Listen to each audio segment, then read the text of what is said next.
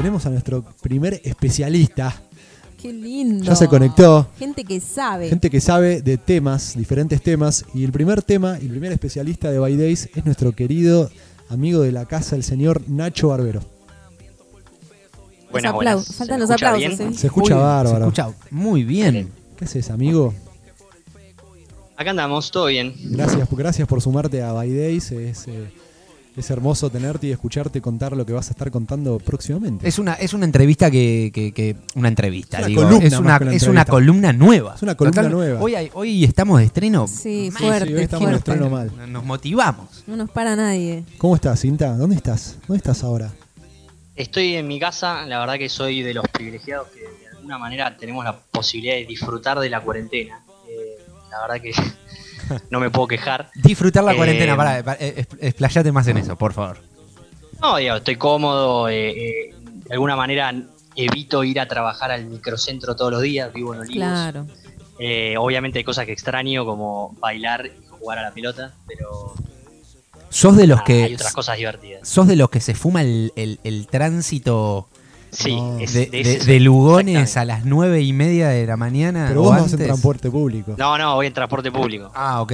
Bueno, igual, sí, sí, hay, hay cosas que fumarse en el transporte público. Sí. Así es. Che, bueno, qué orgullo participar del programa y ser entonces el primer especialista. de la columna. Sos Sí. el number one. Fabuloso. O sea, a mí me gustaría que directamente dejarte hablar. Tranquilo, no tenemos muchas preguntas. Queremos, Ah, bueno, saber, bueno. queremos saber de qué se tratan las criptomonedas. Eh, Tenés que dar como un oral. Fabuloso. Bueno, se imaginan que la verdad que este tema se puede, se- puede hablar eh, largo y tendido de este Sí. Bueno, Pero media horita bueno, por lo tengo, menos. un, tengo un tengo un enfoque eh, interesante para traerles entonces, tratando de ser lo más escueto posible, A ver. tratando de dar un panorama general de qué es lo interesante de todo esto que está pasando relacionado con las criptomonedas y esta locura que está transformando de alguna manera el mundo. ¿Te Sí. puedo hacer un paréntesis chiquitito? No te quería interrumpir, te lo juro. Pero Interrúmpame todo lo que quieras. podés, podés antes de hacer, antes de decir todo lo que vas a decir, explicarle, por ejemplo, en- eh, cuando estábamos ahora tomando unos mates, Mary me decía, che, no tengo ni idea lo que es una criptomoneda. ¿Lo podés, antes de empezar, explicar en, en- en- en Definición. criollo, digamos, como Sí. para, que- pa- para todo público, eh, lo que es la criptomoneda? Y después sí, empezás con todo lo demás. Dale, perfecto. Eh, bueno, una criptomoneda básicamente sería un bien digital que tiene algunas propiedades que pudieron lograrse eh, últimamente, si bien hace muchos años se está intentando lograr encontrar la manera de implementar un sistema que conciba una criptomoneda, es algo bastante nuevo. Y las propiedades que tiene básicamente es la de ser un bien digital escaso. Los bienes digitales que como los conocemos eh, así como, como los, los, archivos se pueden copiar fácilmente, entonces lograr escasez en un bien digital siempre fue un problema interesante. Eh, y después, si la criptomoneda está, digamos, algunas cumplen, algunas no, eh, si está bien diseñada, sería descentralizada. Esto quiere decir no hay ninguna entidad que controle o que tenga dominio, poder sobre el sistema donde esta criptomoneda opera. Esto es, eh, en términos generales, una criptomoneda. Pero bueno, Bien. yo particularmente les quiero hablar de Bitcoin, que, como sabrán, es como la invención que dispara toda este, esta emergencia de criptomonedas. Sí.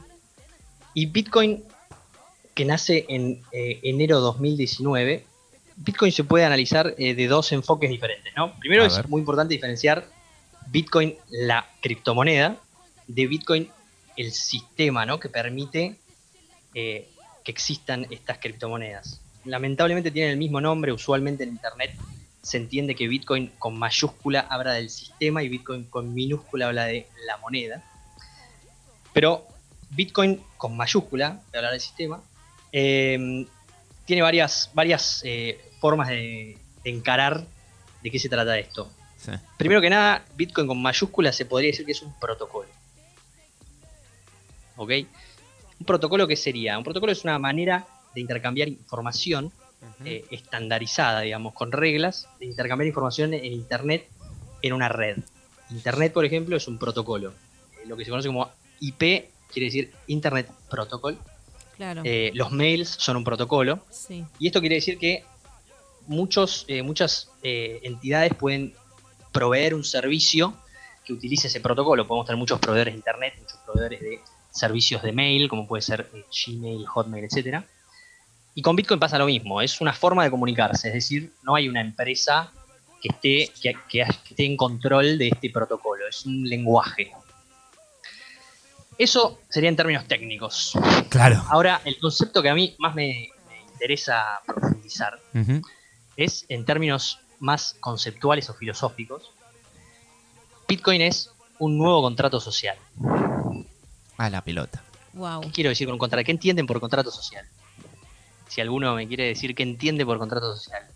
Y yo me imagino como una nueva forma de, de comunicarnos. Bueno, sí, está bien. Un contrato social, el concepto de contrato social incluye, digamos, se referiría a un acuerdo que tenemos como sociedad Sí, sobre un conjunto de reglas en las que, eh, digamos, vamos a utilizar para cooperar y para, de alguna manera, tener ciertas garantías de que vamos a funcionar de determinada manera. ¿no? claro. O sea, en la sociedad en la que vivimos, eh, la, la democracia es un contrato social. Sí, El dinero es un contrato social también. Eh, en, las palabras eh, de Yuri Noah Harari, que se hizo muy popular últimamente con un par de libros que hizo, eh, eh, todos estos son como construcciones, como mitos, ¿no? Que mientras todos nosotros creamos en la misma, en el mismo mito, ¿no? digamos, lo podemos usar para cooperar y, y alinear nuestros incentivos. bien. Ahora, ¿por qué surge Bitcoin como un nuevo contrato social? Bueno, este, este tema de contrato social eh, surgió hace poco, no sé si, si tuvieron la posibilidad de ver eh, unos videos que hizo Trevor Noah refiriéndose a las protestas en Estados Unidos por el asesinato de George Floyd. No. No, sé si nos lo ubican a Trevor, re- es un periodista estadounidense que tiene un programa de show a la Resumilo. noche que- Resumilo. Sí, no, básicamente él eh, expresaba su entendimiento a las protestas en Estados Unidos sobre eh, todo lo que tiene que ver con la violencia policial, explicando que, si bien no justificaba que todos estos protestantes eh, de- destruían bienes públicos en sus protestas, eh, es, ese entendimiento de no destruir bienes públicos es de alguna manera un contrato social, ¿no? O sea, yo no voy a romper bienes públicos, son de todos, estamos de acuerdo en eso, pero que de alguna manera era eh, justificado o era explicado por el hecho de que ellos sentían que el gobierno del otro lado no estaba respetando ese contrato social, ¿no? claro. que es justamente el de que la policía debería estar ahí para protegernos y defendernos y que hay ciertos derechos que se deberían respetar. Entonces, esa rotura del contrato social es la que eh, representaba Trevor en estos videos. Bitcoin, en otro plano, si se quiere, es una expresión de la rotura del contrato social relacionado a cómo funciona el sistema económico mundial. Claro, del Sí. dinero. Perfecto. Flash. Correcto. Exactamente eso. Esto, ayer a la noche, esto es 100% verdad y casualidad. Vi la película The Big Short. Anoto. vieron? Anoto. The Big The Big Short. Short. Eh, short es un, es un término para un instrumento financiero que sirve para apostar en contra de algo. Y The Big Short es una película que... ¿Cómo, cómo se escribe? Short de corto en inglés. Ah, de corto. O sea, The. Big Short, sí. ah, ok, correcto. ok. Ah, es una O sea, película. pero no se, tra- no se traduce en eh, el, el gran corto. O sea, traducido no, No, sería correcto. así. Claro, ok. No, y sinceramente no sé cuál es el nombre del instrumento en español, no sé si lo tiene, probablemente sea short. Em, pero en resumen, esta película eh, habla de la crisis del mercado inmobiliario en Estados Unidos en 2008, ¿se acuerdan? Que explotó todo. Perfecto, sí. Eh, y, y la verdad que es, una, es un gran reflejo de eh, los problemas que tiene el sistema monetario actual, ¿no? De cómo, eh, de alguna manera, la complicidad entre las instituciones regulatorias y los bancos comerciales y las entidades privadas que hacen negocios con instrumentos financieros, el hecho de que esa regulación no esté, digamos, eh, Regulada. implementada, claro, está regulada, pero es como que al final son medio amigos, bueno, Sí. toda esta, esta difusa, esta, este gris en, en- en cómo funciona este sistema, eh, termina eh, en la debacle del sistema económico que terminó impactando a todos los países del del mundo. Muchísima gente quedó eh, sin casa, perdió el empleo. eh, una de las crisis más importantes que hubo en el mundo eh, moderno, digamos. Y Bitcoin está muy relacionado con esto, justamente porque eh, de hecho, eh, si uno eh, observa la primera transacción de Bitcoin de la historia, que fue justamente después de esta crisis, enero de 2019, esta crisis fue en 2008, eh, hay un mensaje en esa transacción encriptado que dice, es el título de un diario de Gran Bretaña que refiere a que los, el gobierno volvió a salvar a los bancos, ¿no? volvió a rescatar a los bancos. Como mostrando que era una crítica exactamente a lo roto que está el sistema. Entonces, bueno, una, ¿cuáles son las reglas?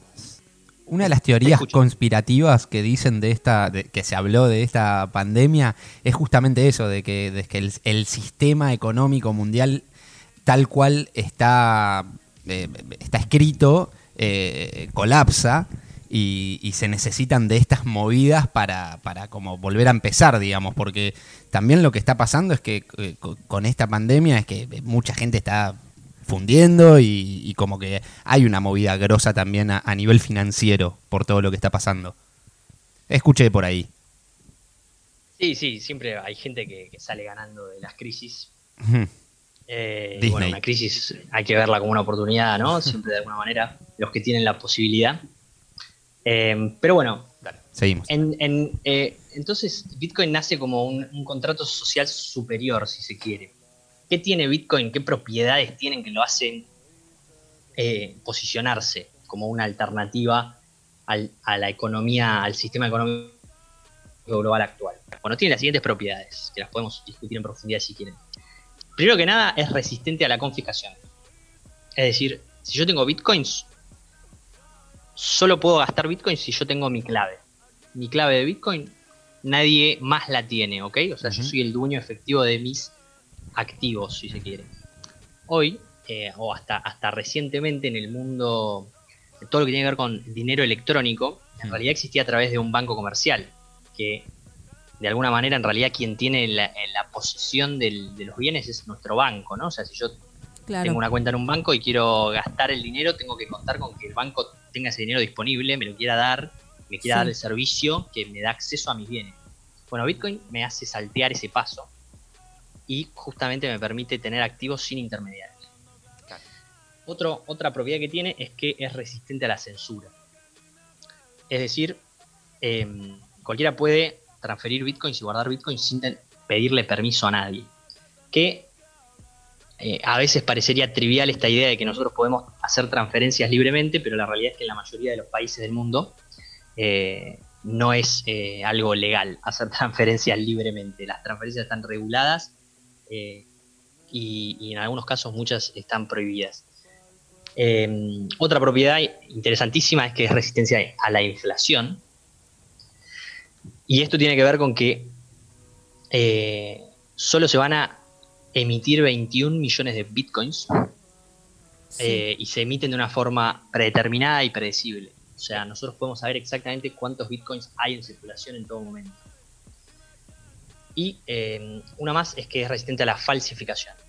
O sea, todos los usuarios que quieran participar de esta red pueden ver y validar que las reglas que están en este sistema se estén cumpliendo. Bueno, todas estas propiedades que acabo de mencionar no existen, o sea, no, no había un sistema que pueda consolidar estas propiedades.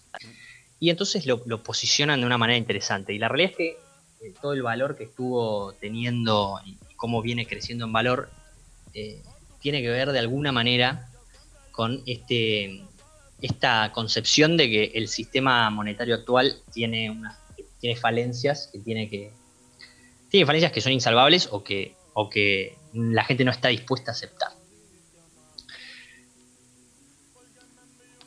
Preguntas. Hay que comprar bitcoins, ¿no? Yo tengo una pregunta, eh, Nacho. Eh, Pará, que me responda. Ah, bueno, sí, obviamente que, él es experto en Bitcoin, claramente. Que, ah, ah me preguntaste si hay que comprar Bitcoin. yo, bueno, lo que te va a decir cualquier persona que está en este ambiente, yo no hago asesoría financiera, no le puedo decir a nadie qué hacer con su dinero. Bueno, entonces la, entonces la pregunta sería, la pregunta sería, vos hablaste de, las cosas positivas. ¿Cuál, cuál es el, cuál crees vos personalmente que es el riesgo de comprar bitcoins? ¿Tiene algún riesgo? Porque por todo lo que me contás salgo ya a comprar bitcoin. Mm. Excelente, está buenísima la pregunta. Y también la puedo encarar desde dos perspectivas. Primero, la perspectiva del riesgo como individuo para vos de comprar bitcoins. Y la otra interesante, dado que estoy hablando así como de un concepto más eh, global, es cuál sería el riesgo sistémico de que mañana todo el mundo vaya Claro. a comprar bitcoin, ¿no? Sí. Sí. Desde el punto de vista del individuo, eh, sí, hay riesgos.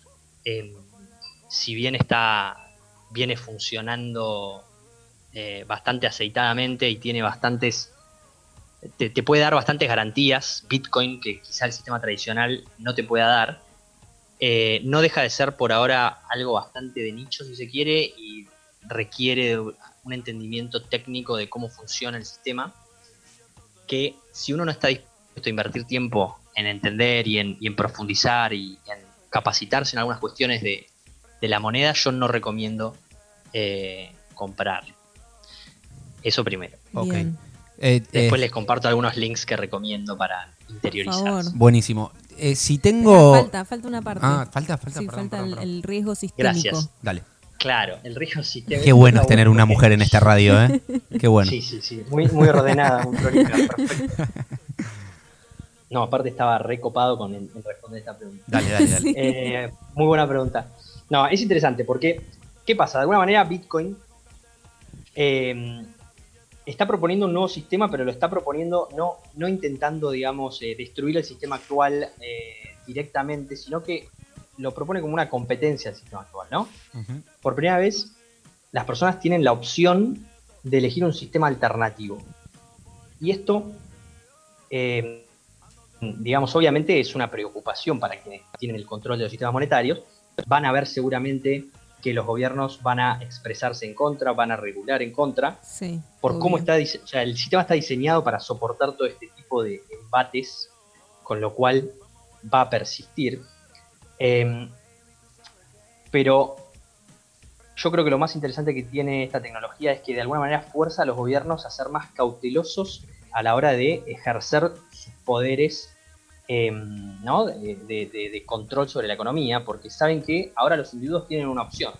¿no? O sea, pasa a ser más competitivo el tema del control global de la economía.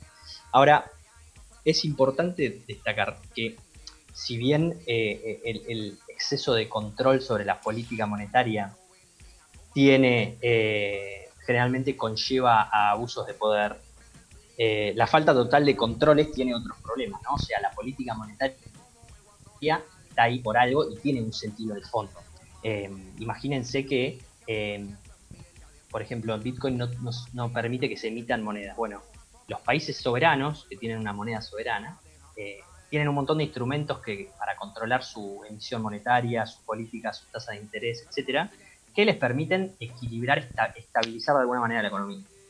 Eh, obviamente, una moneda que no tiene esos controles puede ser preocupante y, de hecho, creo que un buen ejemplo de esto serían eh, lo que pasó en Europa, digamos, como algunos países prefirieron no unirse a la Unión Europea, que es un sistema monetario, si se quiere, eh, es como de alguna manera entregar la política monetaria, ¿no? Sumarse al euro y dejar de, de tener una, mo- una moneda de un país. Sí. Eh, y que a algunos países, sobre todo los, los países que tenían una política más importadora que exportadora, eh, la unión a la Unión Europea los, los devastó, como es el caso de Grecia.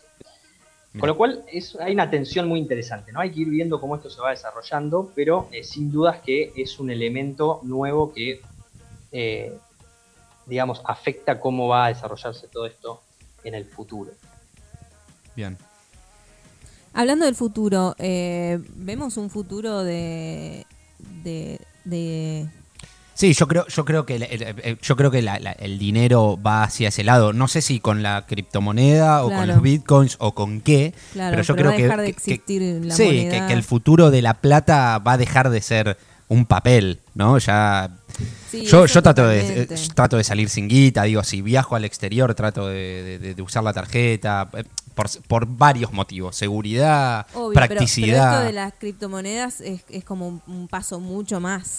Más- Sí, porque atenta, atenta a un sistema que venimos arrastrando desde hace un montón y encima atenta, atenta a un sistema que beneficia a los poderes máximos del mundo. Claro. Entonces, se puede generar hasta una guerra cibernética atrás de esto, no sé.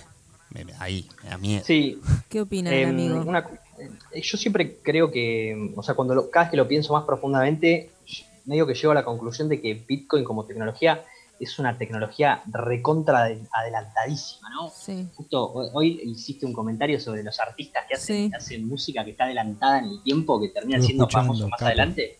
Sí, estuve escuchando. Cerati, Cerati. sí, Siempre, igual siempre escucho, no estaba escuchando. Ahí va, ahí va. Eh. Esta eh, columna no recuperaron- llegó para quedarse. esta recuperaron- columna. Para quedarse, sí, Me sí. encantó. Recuperaron mi, mi pasión para, por, la, mu- por la radio hablada. La verdad que había dejado hace mucho tiempo. Bien ahí.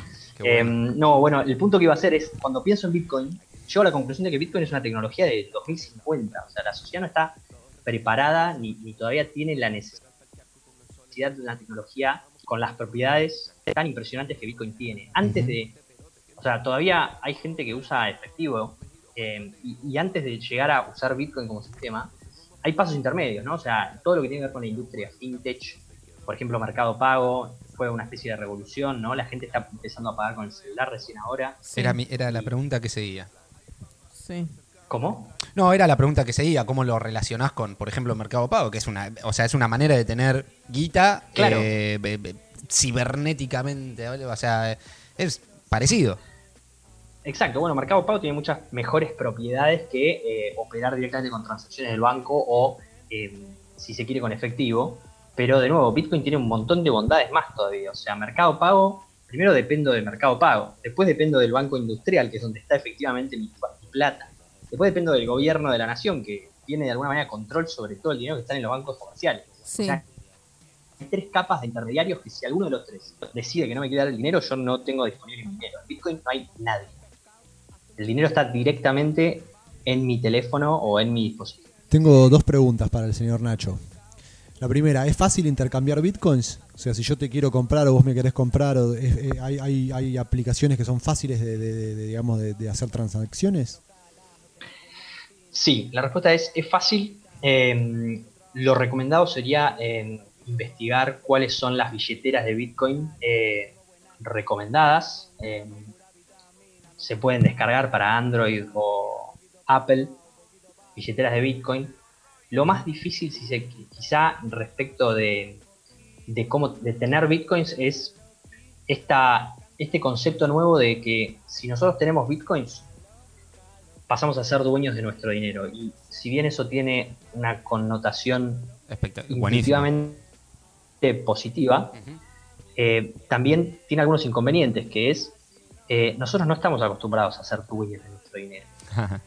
claro. Si nosotros, eh, o sea, nosotros solemos confiar en un banco, ¿no? Digamos, si yo hago una transacción y sale mal, eh, o le mando a alguien que no le quería mandar, eh, o meto la pata de alguna manera, es como que yo llamo al banco y digo que lo arregle. Claro. En Bitcoin, si yo meto la pata y le mando una transacción mala a alguien, esa plata se pierde para siempre. Ah, ¿no hay un 0800 Bitcoin? Oh, qué baja. Exactamente, Yo no. entonces no voy a comprar porque yo soy un cagado. Hola, Mr. Bitcoin. Claro, realmente hay que ser muy consciente cuando uno trabaja, eh, cuando uno opera con estos instrumentos. eh, y hay que tomar un gran grado de responsabilidad, primero por operar correctamente y después por, por proteger la seguridad de esa cuenta, ¿no? O sea, suponete que vos te metes a tu cuenta de banco de home banking mañana y vos, vos tenías 50 y mañana tenés cero. Vos de alguna manera tenés la certeza que vas a llamar al banco y lo vas a arreglar, o sea, Sí, obvio. te lo- o sea va a aparecer de alguna manera. Si o sea. tengo 100, no llamo. Bueno, si vos, si vos tenés Bitcoin y alguien de alguna manera consigue tu clave, o la perdés, o se rompe el dispositivo donde vos lo tenés y no tenés un backup bien hecho, eh, esos Fuiste. Bitcoins son irrecuperables. Los perdiste para siempre. Por eso tu consejo de si te vas a meter en esto, Es estudiar, estudiar, investigar y... Asesorarte con alguien como él, si no, ¿no?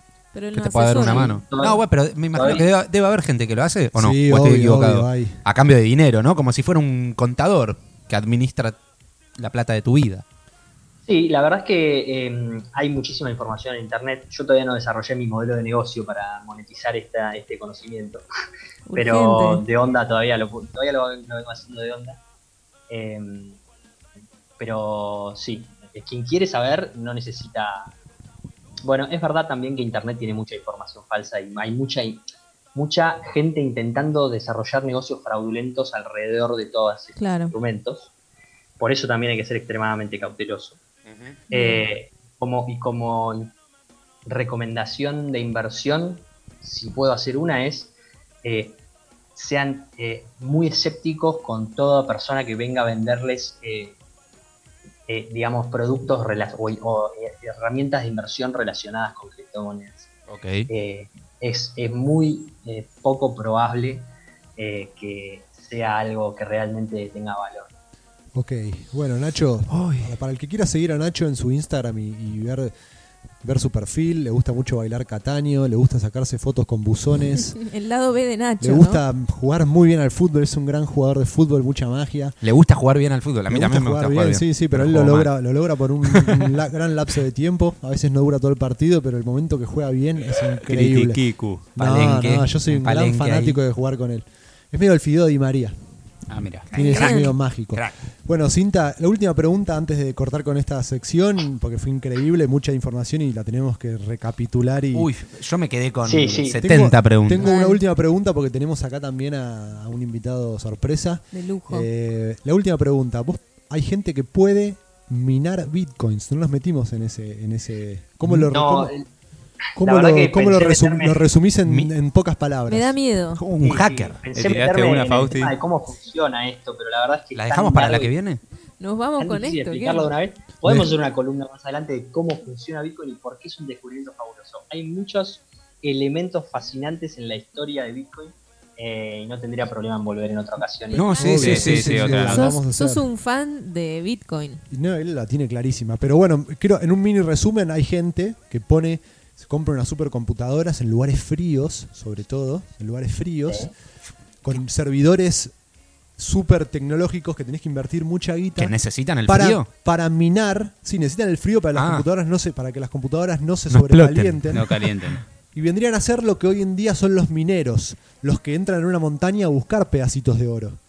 Los mineros de Bitcoin compran servers, o sea, instalan servers para minar Bitcoins como un paralelismo de lo que hoy la gente invierte para minar oro y generar más oro, como más, más, más digamos, eh, materia prima en el mercado del oro, ¿no? De lo que es la economía eh, Sí. tradicional. Esto también, se re- esto también se hace en el Bitcoin. Hay gente que invierte guita en poner servidores y computadoras para que minen estas Bitcoins de, un, de estas minas eh, virtuales. ¿No es así, Buenísimo. Cinta? Está bien lo que decís, es correcto.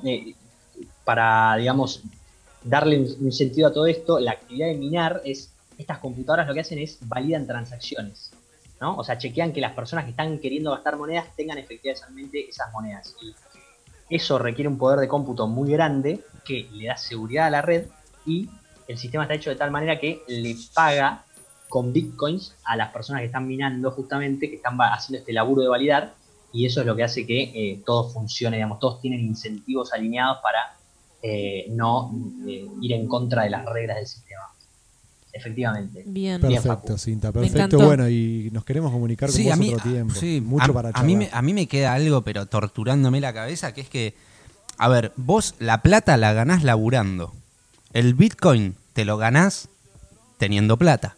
Entonces es medio que se contradice. Vos, vos comprás. Vos Por eso, comprás. ¿con qué compras? Con. Es dinero. interesante, pero Entonces es, medio contradictorio, ¿no? Porque el Bitcoin viene a sacarle la- el dinero, pero lo compras con dinero. O sea, el que hizo el Bitcoin lo creó para hacerse rico de algo que quiere destruir. Hoy en día vos, vos podés laburar No. a cambio de bitcoins. Hay gente No que cobra, así. hay gente que cobra el sueldo en bitcoins. Entonces, eh, Claro, laburar siempre vas a tener que Ah, laburar ah, para hay vivir. gente- hay gente que cobra en obvio, sí, hay gente que Ah, arregla con su buenísimo. empresa para decir, che, Bueno, pagame sí, la bueno. mitad del sueldo en bitcoins y la Ah, mitad del mira, sueldo no en sabía. efectivo. No O sabía. en o en, en- en Claro, transacciones. el fundamentalista de Bitcoin no te va a aceptar dólares, te va a decir que cobra solo en Bitcoin. Él Claro. quiere realmente salir del sistema monetario. ¿Podés comprar Bitcoin con Bitcoin? No, es una estupidez. Sí, sí. Como podés comprar dólares con dólares. Claro. Ah, pero hay distintos. Bueno, ¿la seguimos la que viene? La seguimos ¿Te la que parece? viene, sí, sí, seguimos sí. la que Sí, viene. la dale. seguimos la que Bueno, viene. Facu, eh, eh, Nacho, te hermoseaste, sabes mucho, sos muy claro y nada, qué lindo poder tenerte en By Days. Me alegro. Muchas gracias por... Vamos a, vamos a volver a llamarte. participar. Sí, o puede venir un Podés día. venir algún día sí, con, con respeto social y distancia Sí, y a participar charlar un rato. comer las cosas ricas que comen. Ah, sí, dulce, por favor. Bueno, mi querido amigo, un placer. que sigas bien tu día y tu fin de semana y espero verte pronto. Muchas gracias, chicos. Suerte, que terminen bien. gracias. gracias. Adiós.